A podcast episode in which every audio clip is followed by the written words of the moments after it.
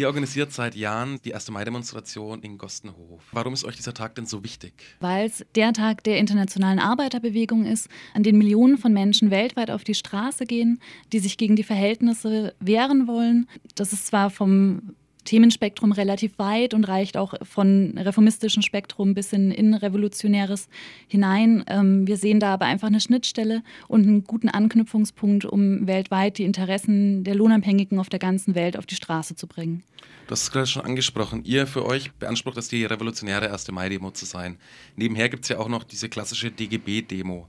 Woran liegt es denn, dass, dass die nicht zusammen demonstrieren oder dass ihr nicht zusammen auf die Straße geht? Es gab vor Jahrzehnten den Versuch, überhaupt erstmal einen antikapitalistischen Block innerhalb der DGB-Demonstration zu etablieren. Allerdings die Möglichkeit von einem eigenen Lautsprecherwagen, von Reden etc. ist da natürlich nie gegeben gewesen. Daher hat man äh, beschlossen, eine eigenständige Demonstration auf die Beine zu stellen, indem man keine Abstriche machen muss, was Inhalte angeht, was die Praxis angeht. Und am Anfang von 150 Leuten hat sich das Ganze doch zu einer ja, sehr guten, sehr großen und starken Demonstration gefestigt. Das hat natürlich mehrere Punkte. Also zum einen gibt es viele Menschen, die mit der Politik des DGB unzufrieden sind, vor allem viele junge Menschen, die gerne weitergehen würden, als ein bisschen mehr Lohn zu fordern, die das große Ganze schlichtweg in Frage stellen, kritisieren und dagegen auch aktiv Widerstand leisten wollen. Bis hin Nazi-Aufmärsche, zu denen man natürlich hingegangen ist und sie verhindern wollte und nicht irgendwo ganz weit weg ein bisschen Bratwürstchen gegrillt hat. Und das alles hat natürlich dazu beigetragen, dass diese Demonstration nun das ist, was es jetzt ist, nämlich eine von 3.000, 4.000 Menschen, die einmal, also mindestens einmal im Jahr auf die Straße gehen um den Ganzen eine Absage zu erteilen. Jetzt wollt ihr am 1. Mai auch gegen das Krisenmanagement der Troika aus EU, EZB und IWF demonstrieren. Damit reiht ihr euch ja in europaweite Proteste gegen das sogenannte Krisenmanagement ein. Was werft ihr denn dieser Politik der Troika vor? Da gibt es verdammt viel. Ähm, also vielleicht, um es auf den Punkt zu bringen, dass es eine Politik ist, die ein Diktat darstellt von den Ländern, die in der EU schlichtweg wirtschaftlich das Sagen haben.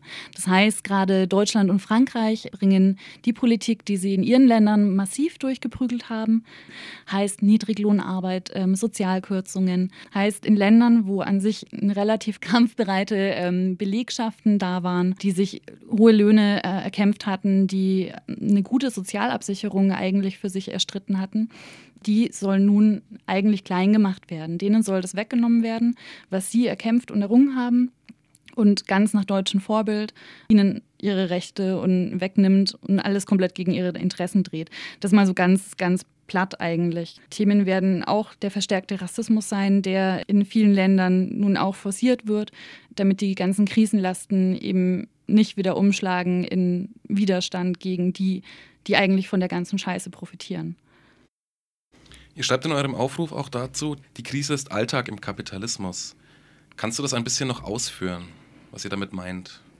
Also was wir damit eigentlich prinzipiell sagen wollen, ähm, ist, dass nicht eine Krisenerscheinung, wie sie jetzt ist, dazu führt, dass der Kapitalismus schlecht ist, sondern Krisen sind dem Kapitalismus innewohnend und letztendlich ist damit der Kapitalismus an sich die Krise. Nicht der Kapitalismus leidet an einer Krise und deswegen geht es uns jetzt schlecht. Das ist so eigentlich die prinzipielle Aussage von diesem Satz. Und trotzdem nimmt in der Bevölkerung, sowohl in der deutschen als auch wahrscheinlich im gesamten Europa, die Angst vor der Krise zu, also die Angst vor einem sozialen Abstieg. In eurem Aufruf verknüpft ihr das mit, auch mit einem zunehmenden Rassismus. Wie kommt es denn dazu, zu diesem Zusammenhang zwischen Krisenangst und Rassismus und wie wollt ihr diesem begegnen?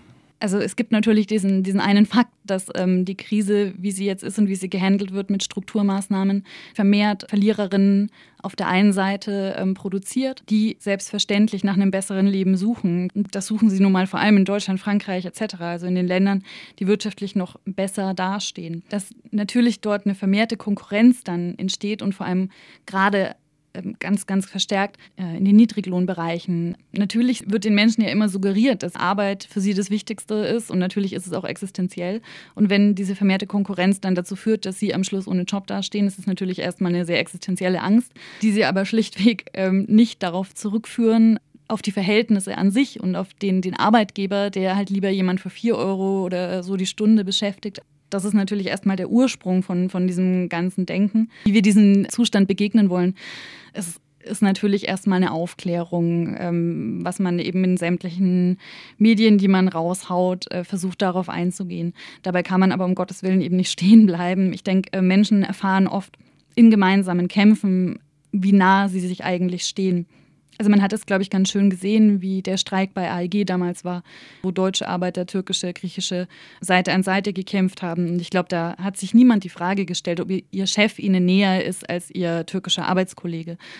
Ähnliches muss eigentlich in jedem Bereich unseres Lebens passieren. Das heißt, ähm, wir können uns äh, ein Stück weit ähm, nicht darauf verlassen, dass unsere ganze Propaganda irgendwann ihren Niederschlag findet, sondern in praktischen Kämpfen muss genau dieses Fass immer wieder aufgemacht werden und auch gesagt werden, nee, also wir haben dieselben Interessen, und zwar egal, woher wir kommen. Und genau aus dem Grund kämpfen wir gemeinsam. Und der 1. Mai wäre jetzt so ein Tag, wo man gemeinsam auf die Straße gehen kann und auch das dann erfahren kann vielleicht. Wann und wo geht es denn los und wie kann man sich an dieser Demonstration beteiligen und vielleicht auch selbst zu einem Teil des Ausdrucks werden? Los geht's wie immer um 11.30 Uhr, Ecke Bauerngasse, Gostenhofer Hauptstraße. Im Endeffekt kann sich jeder und jede einbringen in diese Demonstration. Malt vorher Schilder, malt Transparente, überlegt euch Parolen, die zu eurem Thema passen. Seid laut, seid kreativ. Im Endeffekt, wie man eine Demonstration eben für sich schön gestalten kann, bleibt natürlich den Menschen überlassen, die zu uns kommen.